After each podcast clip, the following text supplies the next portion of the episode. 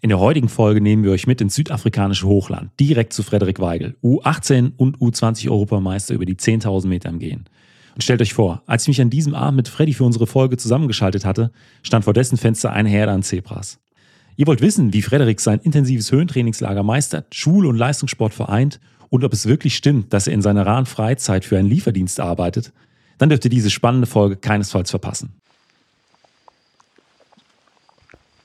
Weiß nicht, ob du es sehen kannst. Äh, so ganz schemenhaft. Sind die zutraulich? Ja, die rennen jetzt gerade ein bisschen weg, aber man kann schon recht nah mal rangehen. Das ist echt abgefahren. In fünf Jahren Podcast waren noch keine Zebras mit dabei. Äh, es gibt für alles ein erstes Mal.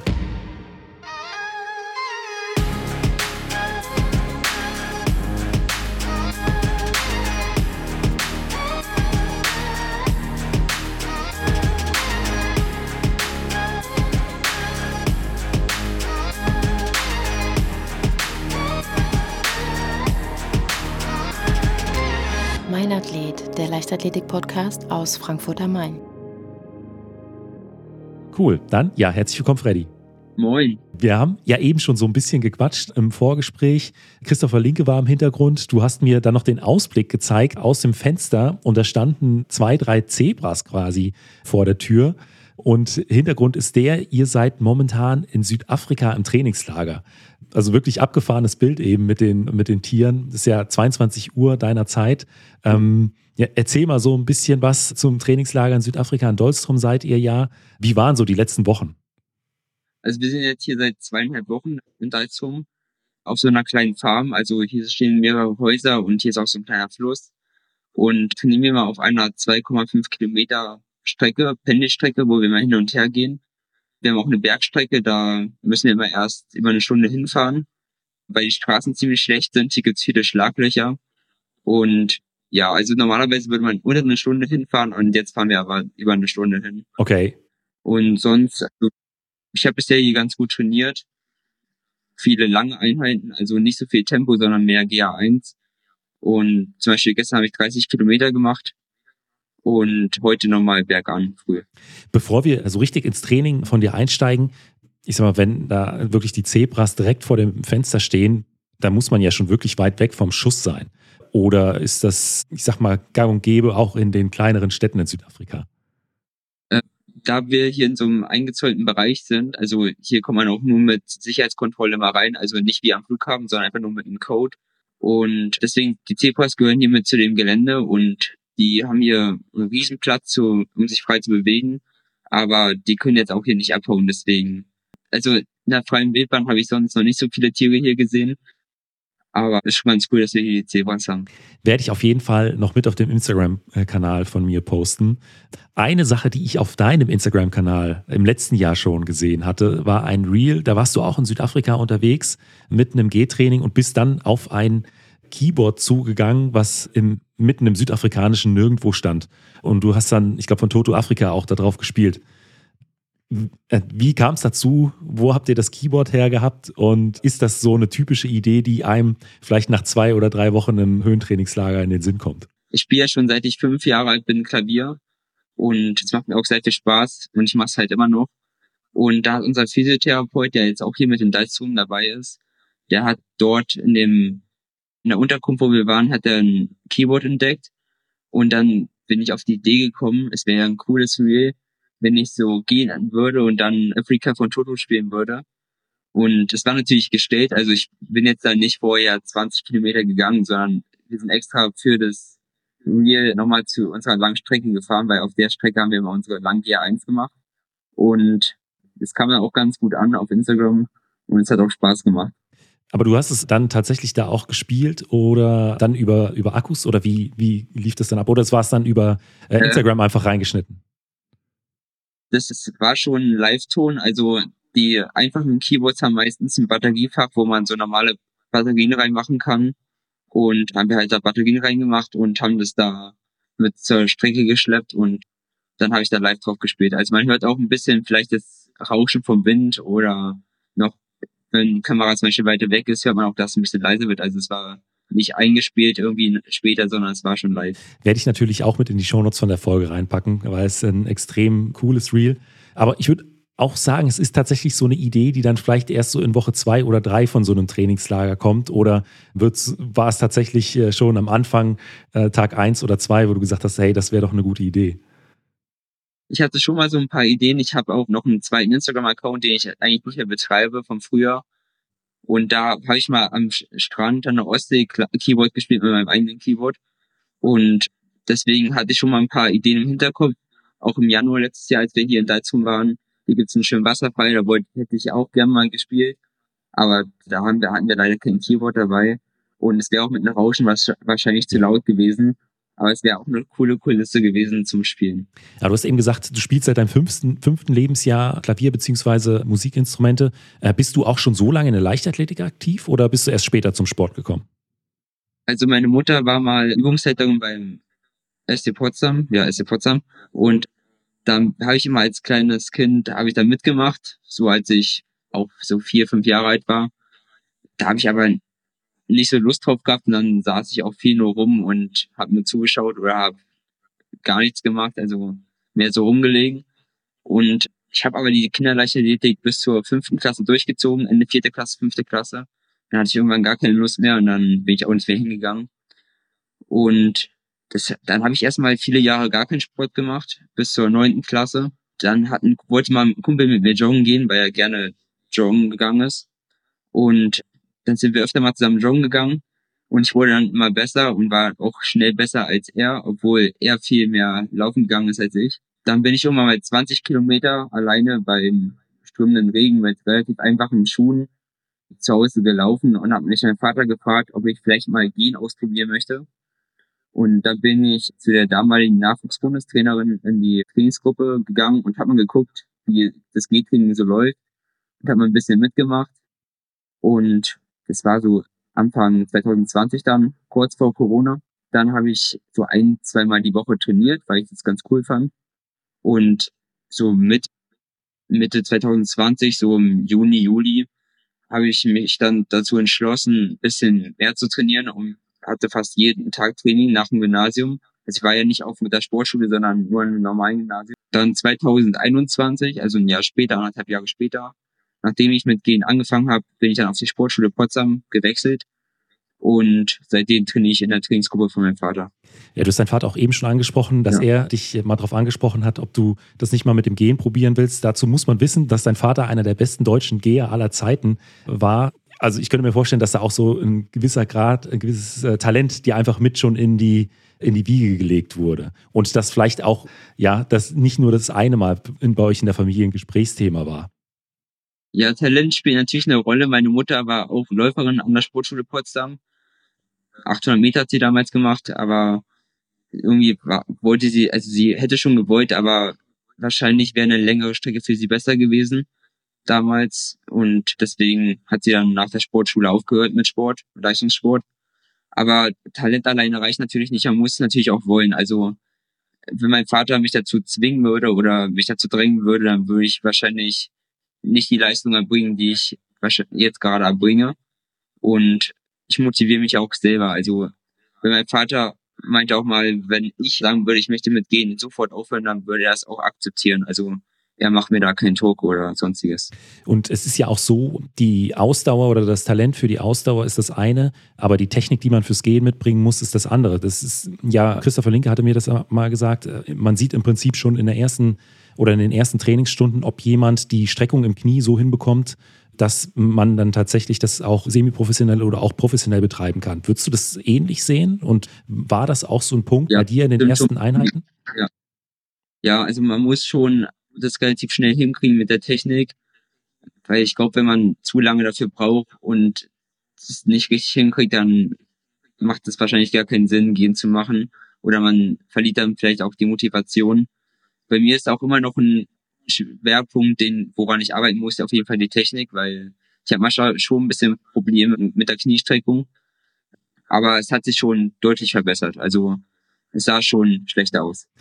Wir haben uns ja eben so ein bisschen über die Anfänge von deiner Karriere unterhalten, dass du wirklich erst drei, vier Jahren wirklich aktiv bist im, im Gehen. Du hast gesagt, du trainierst heute bei deinem Vater. Wer ist denn noch so mit in deiner Trainingsgruppe? Äh, meine Trainingsgruppe ist noch Christopher Linke, der eben auch noch im Bild war dann Johannes Frenzel und Nils Brembach. Und das war's. Also mehr sind wir nicht. Wir sind nur zu viert in der Trainingsgruppe. Ist auch ganz cool, wenn es nicht zu viele sind, weil dann klappt es mit der Betreuung ganz gut und wir verstehen uns auch ganz gut. Ja, und natürlich auch sehr, sehr viel Wettkampferfahrung mit bei dir in der Trainingsgruppe, auch ja, sehr erfolgreiche Athleten. Das ist, glaube ich, auch was, was einen dann im Training das ein oder andere Mal noch zusätzlich pusht, könnte ich mir vorstellen. Ja, ich kann viel von denen lernen. Also auch von der Tempogestaltung und vom Training generell. Also sie geben mir auch Tipps, mach mal lieber ein bisschen ruhiger oder heute kannst du ein bisschen schneller machen, auch dass man auf den Puls achtet, damit man sich nicht übernimmt, dass man nicht vielleicht zu übermotiviert ist und dann zu hart trainiert oder zu viel trainiert. Und das ist auch ganz wichtig. Also in Potsdam ist es auch, da mache ich mehr Einheiten, mehr GA1 mit den, mit meiner Trainingsgruppe zusammen, weil es einfach auch von der Betreuung her am besten ist, wenn man da zusammen geht. Aber im Trainingslager, wo dann nochmal andere Bedingungen wie Höhe und Wärme dazukommen, da mache ich dann oft auch mein eigenes Tempo und achte mehr auf den Puls, weil in der Höhe sollte man ja nicht äh, zu viel Belastung auf den Körper bringen, weil man sonst zu einem Höhenloch kommen kann. War ich zum Glück noch nicht, aber ich möchte es auch nicht riskieren. Wie sahen denn so dann ganz konkret die letzten Wochen im Trainingslager bei dir aus? Wenn du da mal so einen Überblick geben kannst, vielleicht erste Woche, zweite Woche, was habt ihr da so gemacht? Auch vielleicht ein Kilometer und, und Höhenmeter, das würde mich interessieren. Also in der ersten Woche, da haben wir erstmal ruhig begonnen mit vielleicht so 12 Kilometer, 15 Kilometer, 16 Kilometer. Vielleicht auch, ich glaube, wir haben auch schon mal eine 20 gemacht. Aber auch noch ziemlich langsam und genau auf den Puls achten unter 150 um uns halt an der Höhe, an die Höhe anzupassen. Teilweise ist es auch ziemlich warm. Also es sind zwar nur 22, 23 Grad, manchmal auch 24, 25, aber dadurch, dass die Sonneneinstrahlung in der Höhe deutlich stärker ist, ballert halt die Sonne ziemlich stark und dann fühlt sich auch mal an wie 30 Grad oder halt so 20 Grad fühlen sich halt nicht an wie in Deutschland 20 Grad. Genau. Und in der zweiten Woche haben wir dann schon mal zum Beispiel steigernd gemacht. Da habe ich dann die ersten fünf Kilometer vielleicht noch GA1 gemacht, also so 5,20 Tempo, dann unter vier Minuten, also fünf Minuten bis unter vier Minuten und dann den letzten nochmal 4,30. Das ist schon ziemlich schnell in der Höhe für mich und da geht dann der Puls auch mal über 160. Also wir machen, auf, wenn wir 25 Kilometer machen, habe ich so 250 Höhenmeter. Es ist schon ziemlich profiliert, weil wir haben hier nicht dauerhaft einen Berg, sondern wir haben immer steil, es gibt ja einen ziemlich steilen Berg, da kann man nicht so schnell hochgehen, wie wenn es eine gerade Strecke wäre oder Flachstrecke wäre. Und in der zweiten Woche haben wir dann auch schon mal Berg, Berg gemacht. Das machen wir meistens so nach zehn Tagen. Da habe ich 15 Kilometer am Berg gemacht mit 560 Höhenmeter ungefähr. Das kann man auch alles auf meinem Strava-Profil sehen, das ist auch öffentlich. Also wer sich dafür interessiert, kann sich das gerne angucken. Und jetzt sind wir in der dritten Woche, da sind dann meine GA1-Umfänge auch schon mal bis 30 Kilometer und auch nochmal Berg und steigern. Also eigentlich ist nur die erste Woche Anpassung und dann kann man schon seine Intensität immer steigern. Genau. Ich könnte mir auch vorstellen, dass das gerade auch mit den Höhenmetern eine ziemliche äh, Umstellung ist zu den Trainingsbedingungen, die ihr dann in Potsdam habt. Weil ich sag mal, so dieses profilierte Gelände wird es in Brandenburg beziehungsweise in Berlin in dieser Form wahrscheinlich dann doch nicht geben. Abgesehen von der Höhe, die ja, also, auch schon mal mit reinspielt. Ja. ja, wir haben vielleicht, wenn wir 25 Kilometer machen, haben wir in Potsdam vielleicht ein bisschen über 100 Höhenmeter, also nicht mal die Hälfte, was man hier hat. Und zum Beispiel bei der Berganstrecke haben wir ja noch mal viel mehr Höhenmeter. Das sind auf 18 Kilometer, habe ich auch einmal gemacht. Das sind über 600 Höhenmeter, also ist schon ziemlich viel. Vor allem, weil die letzten Höhenmeter, also da gibt's ein Werk, das, der ist dann noch sechs Kilometer lang und da macht man nochmal so 300, 400 Höhenmeter und ist dann schon ziemlich anstrengend. Und wie viele Kilometer äh, gehst du dann momentan in der Woche äh, im Spitzenwert? Schon so an die 130. Also gehen, gehen nicht ganz 130, aber mit Lauf zusammenrechnen sind es 130. Was, was machst du denn äh, vor den oder nach den Trainingseinheiten für deine Regeneration und auch vielleicht auch um Dinge, um die, um Verletzungen zu verhindern? Ich dehne mich auf jeden Fall vor dem Training und nach dem Training, um halt Verletzungen vorzubeugen um, und um mich auch beweglich zu halten. Und wir haben ja einen Physio dabei und da mache ich so meistens vor dem Bergantraining nach der Langstrecke nehme ich einmal Physio weil nach der Langstrecke sind die Beinschuhe ganz schön belastet und das ist dann besser, die nochmal vom Berg zu lockern, wenn wir nach der Langstrecke im Berg haben. Äh, führst du darüber hinaus ein Trainingstagebuch? Du hast gesagt, du track, trackst alles bei, bei Strava. Ist das auch was, was du dann ähm, zu Rate ziehst, wenn du schaust, hey, was haben wir da trainiert oder wie sah es im letzten Jahr mit den, mit den Belastungen aus? Oder hast du noch ein anderes Notizbuch oder irgendwas, wo du die ganzen Sachen einträgst? Also ich sehe es einmal auf Strava und auf der Garmin-App. Also da kann ich ja auch ganz genau sehen, was ich gemacht habe, wann und kann ich sogar noch besser suchen als bei Strava. Und dann trage ich noch fürs IAT in Leipzig, trage ich da immer ein, was ich trainiert habe, auch mit Herzfrequenz, damit die Trainingswissenschaftler gucken können, wie habe ich trainiert und wie ist dann mit meinen Leistungsdiagnostiken, wie passt es zusammen, habe ich vielleicht zu schnell trainiert oder irgendwas, äh, habe ich irgendwelche Bereiche zu vielleicht vernachlässigt und da können wir eine Auswertung dazu geben. Du hattest auch am Anfang angesprochen, im letzten Jahr das Trainingslager war in äh, Potchefstroom, nicht in Deutschland, aber auch in Südafrika. Seid ihr häufiger im Trainingslager in der Höhe? Also macht ihr richtige Höhenketten oder äh, setzt ihr da immer ein Trainingslager Anfang des Jahres an als, ich sag mal, Spitze für, für bestimmte Belastungen? Also wir machen schon Höhenketten. Zum Beispiel im Dezember waren wir erstmal im Skilager im Weiderschwang. Das ist nicht wirklich Höhe, das sind nur 1000 Meter. Aber danach sind wir jetzt halt nach Deizung gefahren. Das sind 1800 Meter. Dann bin ich vier Wochen zu Hause, weil ich auch mal in die Schule muss. Und dann fahre ich nach Deiz, äh, ja, dazu nach Potchefstroom. Das sind 1300 Meter Höhe ja ungefähr. Bin dann da für 18 Tage, 19 Tage. Dann bin ich zu Hause, mache ein paar Wettkämpfe. Kann ich ja nochmal was genaues zu sagen. Also es gibt einen Staffelausscheid wahrscheinlich in Chiembaum, weil es gibt ja jetzt die Mixstaffel für Olympia. Und dann, das möchte ich als Training mitmachen und mal gucken, was ich da so drauf könnte. Das ist jetzt nur ein Versuch. Das ist jetzt nicht unbedingt, dass ich mich für Olympia qualifizieren werde. Ich weiß auch, dass meine Chance da nicht so hoch ist, aber ich mache es einfach mal mit, um auch ein gutes Training zu haben. Kurz danach ist Porto Brady. Das ist ein Wettkampf, wo ich zehn Kilometer ganz gut gehen kann, weil die Strecke schnell ist, um bestenfalls die Norm für die U20-Weltmeisterschaften in Lima zu erbringen. Und dann kommt noch die Teamweltmeisterschaft in Antalya wenn ich mich dafür qualifiziere und ich hoffe, ich qualifiziere mich dafür, ich gebe mein Bestes. Und dann ist für Mai noch wahrscheinlich Flexte geplant. Also kann sich natürlich nochmal ändern, aber ist geplant. Sind, glaube ich, auch 2000 Meter Höhe. Und dann ist nochmal im Juli wahrscheinlich St. Moritz geplant wenn ich mich qualifiziere für die U20-Weltmeisterschaften. Also dann tatsächlich auch wirklich sehr, sehr viele Trainingslager in der, in der Höhe. Du hast die Schule angesprochen. Wie funktioniert das? Also wie kriegst du das alles unter einen Hut? Du hast gesagt, äh, am Anfang deiner Karriere, da warst du noch auf einem normalen Gymnasium. Mittlerweile äh, bist du wahrscheinlich auf einer Sportschule, bist du auf der Sportschule, hattest du gesagt. Bis, ich sag mal, bis für über welche Zeiträume ist es denn tatsächlich da auch möglich, frei zu bekommen, beziehungsweise dann vielleicht auch aus der Ferne irgendwie am Unterricht teilzunehmen? Also ich bin ja jetzt im letzten Abiturschuljahr, im 14. Jahr, also an der Sportschule in Potsdam kann man das Abitur von 13 Jahre auf 14 Jahre strecken. Dann hat man viele Fächer in der 14. Klasse nicht mehr. Zum Beispiel, ich habe jetzt gar keine Hauptfächer mehr, Deutsch, Mathe, Englisch. Und das macht die Schule natürlich deutlich leichter, weil man die schwierigen Fächer nicht mehr hat. Ich habe auch letztes Jahr schon zwei Abiturprüfungen abgelegt in Deutsch und Mathe, Mathe-Leistungskurs und Deutsch-Grundkurs. Die hätten natürlich besser sein können. Ich habe beide solide mit Punkten bestanden. Ich war aber auch viel im Trainingslager. Ich will mich jetzt da nicht rausreden bei den Noten, aber ich war halt oft nicht da und hätte ich natürlich besser machen können, aber es hat gereicht, sag ich mal so. Und dieses Jahr muss ich noch eine mündliche Prüfung in Geschichte, Grundkurs ablegen und noch eine schriftliche und praktische Prüfung in Sportleistungskurs. Und dadurch, dass ich jetzt nur noch leichtere Fächer in der Schule habe, auch acht Stunden Musik die Woche, und das fällt mir relativ gut zu, durfte ich jetzt Dezember und Januar fast komplett fehlen, weil ich in Bayerschwang war und jetzt in Dalzum.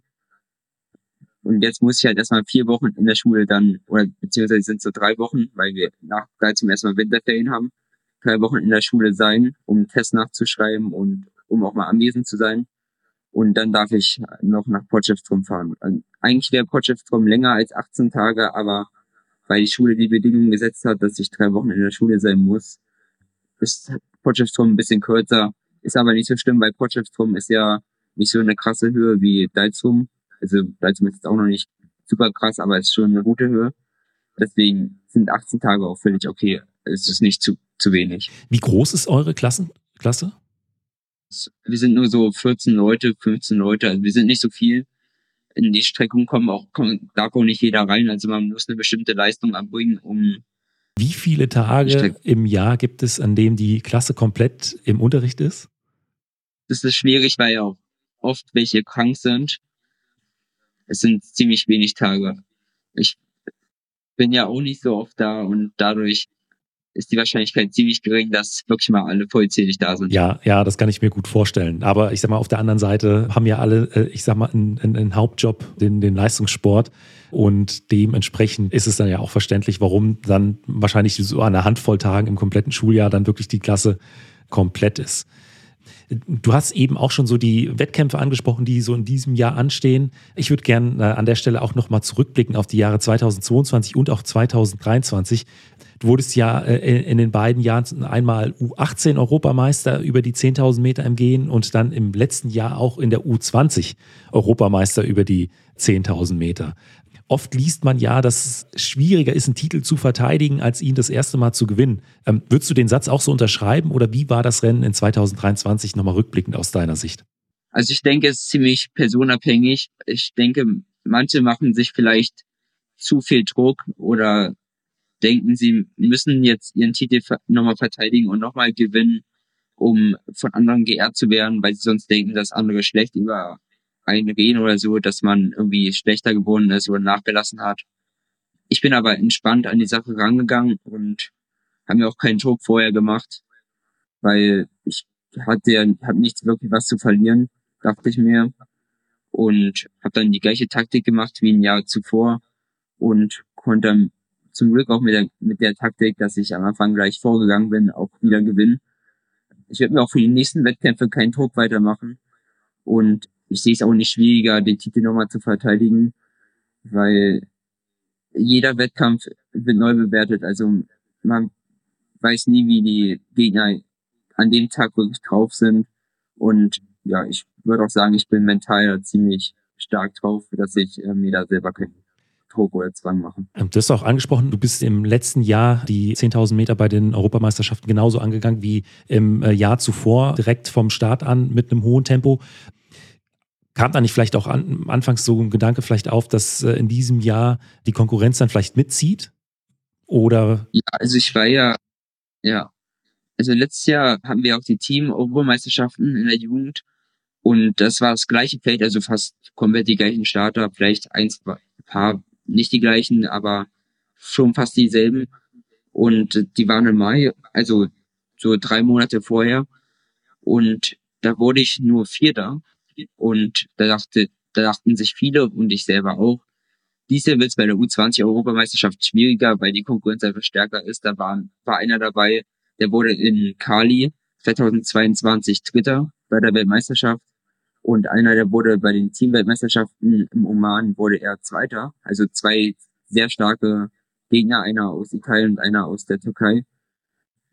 Der aus Italien war dann bei der Europameisterschaft nicht so gut drauf. Der wurde leider nur Sechster und der Türke wurde Zweiter. Und auch die Konkurrenz war schon deutlich stärker und ich bin einfach vorgegangen und ich dachte, da geht jemand mit, aber dann ist keiner mitgezogen.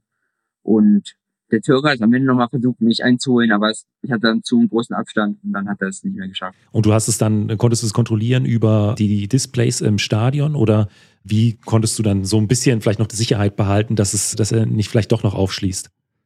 Äh, ich habe erstmal die ersten Runden ziemlich viel Abstand aufgebaut, um erstmal, also meine Taktik ist so, erstmal schnell losgehen, dann kann ich irgendwann ein bisschen langsamer werden, weil die Lücke ziemlich groß wird. Und dann paar Kilometer vom Ziel, zwei, drei Kilometer hat der Türke ziemlich Druck gemacht. Und da habe ich immer so im Monitor jede Runde gesehen, wie dann die Zeit immer kürzer wurde, die er Abstand hatte. Immer so zwei Sekunden, drei Sekunden pro Runde. Und da konnte ich mir aber noch schon ausrechnen, es sind nur noch so und so viele Runden und wenn er das Tempo weiter noch so, wenn er immer noch so aufholt mit den zwei, drei Sekunden pro Runde, kann er trotzdem nicht mehr mich schlagen, weil der Abstand zu, immer noch zu groß war. Also er hatte so ein hohes Tempo geben müssen, das, was, was für ihn wahrscheinlich zu schnell gewesen wäre und deswegen hat er es nicht geschafft. Das kam. Er war auch danach zufrieden. Also ich habe mit ihm irgendwie, ich habe ihn gefragt, ob er wie es lief oder ob er zufrieden ist und er meinte, no, dass er gewinnen wollte. Aber du hast es dann tatsächlich während des Rennens selbst noch ausgerechnet oder war das was, was der, dir der, der Trainer, der Bundestrainer von außen reingerufen hat? Weil ich könnte mir vorstellen, gerade unter solchen Belastungen äh, in so einem Wettkampf, dass es dann vielleicht dann doch mal schwierig ist? Oder hattest du dann tatsächlich noch die, die Nerven und den kühlen Kopf, um das dann noch während des Rennens auszurechnen, welche, welche Pace er da laufen muss, um ranzukommen? Mir wurden immer die Rundenzeiten von mir zugerufen, aber ich habe immer, ich habe das selber dann so ein bisschen gerechnet, ob er es noch schaffen könnte oder nicht. Und ich dachte mir schon selber, er schafft nicht mehr. Ähm, ja. Du hast ja auch eben schon gesagt, dass du äh, mental da recht stark bist und hast dann auch tatsächlich noch die Kapazitäten, da im Rennen solche äh, Sachen durchzugehen. Arbeitest du mit einer Mentaltrainerin oder mit einem Mentaltrainer zusammen oder ist das einfach, was dir auch so mit in die Wiege gelegt wurde? Ich arbeite bisher noch nicht mit einem Mentaltrainer oder Psychologen oder so zusammen. Also das kommt noch alles von mir selber. Dann äh, heute bist du ja mittlerweile Doppel-Europameister. Ich habe aber auf der anderen Seite auch gehört, dass du neben der Schule und neben dem Sport auch in deiner Freizeit noch für einen Lieferdienst arbeitest. Was ist denn an der Geschichte dran?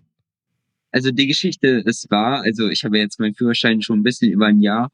Und als ich im Mai 18 wurde, da dachte ich mir, ich habe ja noch relativ viel Zeit zwischen Schule und Sport, auch wenn man es nicht denkt auch wenn ich mich noch mit Freunden treffe, ich habe irgendwie immer noch viel Zeit und noch mal Lust, mal zu arbeiten. Und ich fahre auch gerne Auto. Und da habe ich ja bei World of Pizza angefangen, bisschen auszuliefern. Ich mache es auch immer nur, wie ich Lust habe. Also ich habe da jetzt keinen Druck oder genauen Plan, jetzt muss ich so und so viel arbeiten.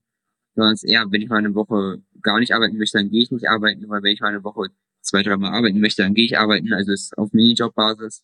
Wie zum Beispiel jetzt im Dezember und Januar war ich gar nicht arbeiten wegen Trainingslagern.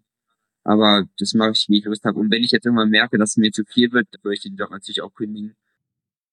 Ich wollte noch sagen, man lernt natürlich auch mit nicht so guten Autos vielleicht zu fahren, also mit alten Schrottkarren. Es ist vielleicht nicht unbedingt so sicher, aber es, man lernt halt mal auch so ein bisschen, wie Autofahren so richtig funktioniert. Und man lernt halt auch, wie man, wie es ist, Geld zu verdienen und vielleicht noch ein bisschen mehr, wie man mit Geld umgehen sollte. Ja, ja, das stimmt. Und gerade vielleicht auch Kontakt mit Menschen. Ich sag mal, wenn man Pizzen ausliefert, kommt man ja auch in Kontakt mit vielen Leuten. Dann schauen wir aber noch mal kurz auf den Sport zurück. Du hast auch schon über die verschiedenen Wettkämpfe jetzt Anfang des Jahres gesprochen, aber was ist denn so grundsätzlich äh, eines deiner Ziele für dieses oder vielleicht auch für die kommenden Jahre? Ziel für dieses Jahr ist auf jeden Fall die Teilnahme bei der U20 Weltmeisterschaft in Lima. Und natürlich nicht nur die Teilnahme, weil die Norm jetzt nicht so hoch, nicht so schnell bei uns ist, sondern es wäre auch schön, wenn ich in die Top 8 auf jeden Fall kommen würde. Und eine Medaille ist natürlich auch schön. Also ich will mich nicht zu weit aus Fenster lehnen und nicht, dass mir am Ende jemand sagt, du wolltest eine Medaille, hast sie nicht bekommen, bist irgendwie zu, zu eingebildet oder ja, schaffst es nicht. Deswegen bin ich mal lieber ein bisschen bedeckt und sag Top 8 oder so. Das wäre schon schön, genau. Und für die kommenden Jahre, also auf jeden Fall noch dieses Jahr bei der Teamweltmeisterschaft in Antalya starten wir auch. Sehr schön, wenn es gehen würde. Also nur ein bisschen nicht schneller als bei der U20 Weltmeisterschaft und dort auch bestmöglich performen. Für die nächsten Jahre ist dann auf jeden Fall ein großes Ziel, 2028 bei Olympia zu starten. Da würde ich mich gerne qualifizieren und auch weiterhin gut trainieren und auch bei großen Weltmeisterschaften, bei den Erwachsenen dann und Europameisterschaften und da auch ganz gut sein. Und ich glaube, es ist auch nichts Verkehrtes daran, wenn man sich große äh, Ziele steckt. Und es ist auch nichts äh, Schlimmes daran, wenn man mal eines der Ziele nicht erreicht. Ich glaube, das macht ja auch so den Reiz, glaube ich, am, am, auch am Leistungssport oder auch im Leben aus, sich ambitionierte Ziele zu setzen und sich daran ja, zu messen oder versuchen, diese zu erreichen. Dann kommen wir jetzt schon zu den fünf Fragen, die ich jedem meiner Gäste stelle. Und da ist die erste immer, was war denn bisher dein schönster Wettkampf? Also es muss nicht der erfolgreichste gewesen sein, sondern der mit den schönsten Emotionen oder vielleicht auch irgendwie ein Erlebnis, was dir in, in, im Kopf geblieben ist. Also natürlich war die U20-Europameisterschaft in Jerusalem schon ein sehr schönes Erlebnis. Aber es war bisher nicht mein größter Wettkampf, sondern es waren die Teamweltmeisterschaften Oman. Und da hat man viel von der Kultur auch kennengelernt, weil da durften wir auch ohne Probleme auch mal rausgehen. Da habe ich mir auch so so einen Anzug geholt, wie die Araber dort tragen, die Muslime. Und es war auch ganz cool. Also man lernt was von der Kultur kennen und der Wettkampf war auch sehr gut gestaltet. Also es hat auf jeden Fall sehr viel Spaß gemacht. Ich würde auch sagen, es ist bisher der größte und schönste Wettkampf, den ich hatte. Auch wenn die Strecke nicht schön war, profiliert war, aber es war trotzdem Spaß gemacht, weil es halt die ganze Welt dort war und nicht nur Europa. Auf der anderen Seite, was war denn vielleicht ein besonders schwieriger Wettkampf oder eine, eine schwierige Zeit? Das war genau derselbe Wettkampf, weil da die Strecke war sehr profiliert und es war auch sehr warm. Da hatte ich auf den Kilometer nur eine Zeit von 47, 47. Das war damals mehr als drei Minuten schlechter als meine Bestzeit und bin trotzdem 16 davon 32 geworden, was dafür, dass ich nur erst anderthalb Jahre gehen so richtig gemacht habe, war das schon ganz gut bei einer Weltmeisterschaft, also bei einer Teamweltmeisterschaft und ich würde schon sagen, es war einer der schwersten Wettkämpfe, die ich hatte von Anstrengungsgrad her. Dann äh, schauen wir jetzt noch mal kurz zurück ins Training. Was sind denn so bestimmte Trainingsinhalte, auf die du dich ganz besonders freust? Ich freue mich immer auf lange Strecken, weil da ist man lang unterwegs und trainiert am besten die Ausdauer meiner Meinung nach. Und es ist auch nicht zu anstrengend. Man kann sich dabei unterhalten. Und zum Beispiel in Potsdam gibt es auch gute Runden, wo man auch mal 30 Kilometer gehen kann, wo man nicht die ganze Zeit dasselbe sieht, sondern wo man wirklich durch die Natur geht und ja, das macht einfach Spaß. Das ist schon ganz cool. Wenn dir gerade auch insbesondere diese längeren Einheiten Spaß machen, könntest du dir auch vorstellen, dann auch später über längere Strecken an den Start zu gehen?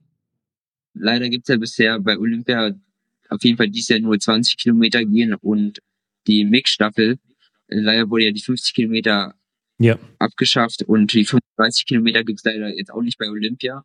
Die 35 soll aber wahrscheinlich erstmal im Wettkampfprogramm von den Weltmeisterschaften erhalten ja. bleiben. Und dann würde ich wahrscheinlich gerne auch mal die 35 machen, aber auch auf jeden Fall erstmal auf die 20 umsteigen von der 10, um erstmal das zu probieren. Dann auf der anderen Seite Trainingseinhalte, auf die du verzichten könntest. Was würde da drunter fallen? Trainingseinhalte. Ich bin immer nicht so der Freund von Tempo, weil für man kann auch schnell gehen, ohne dass man viel Tempo trainiert. Tempo macht auch Spaß, weil ich ist auch natürlich frei, wenn man einfach mal ballern kann. Aber finde jetzt Tempo macht nicht so viel, nicht vielleicht nicht ganz so viel Spaß wie lange Strecken. Also für mich. Wie sieht so eine typische Tempolaufeinheit bei dir aus? Das ist dann erstmal eingehen, dann mache ich meistens so sechs mal 2000 und dann ausgehen.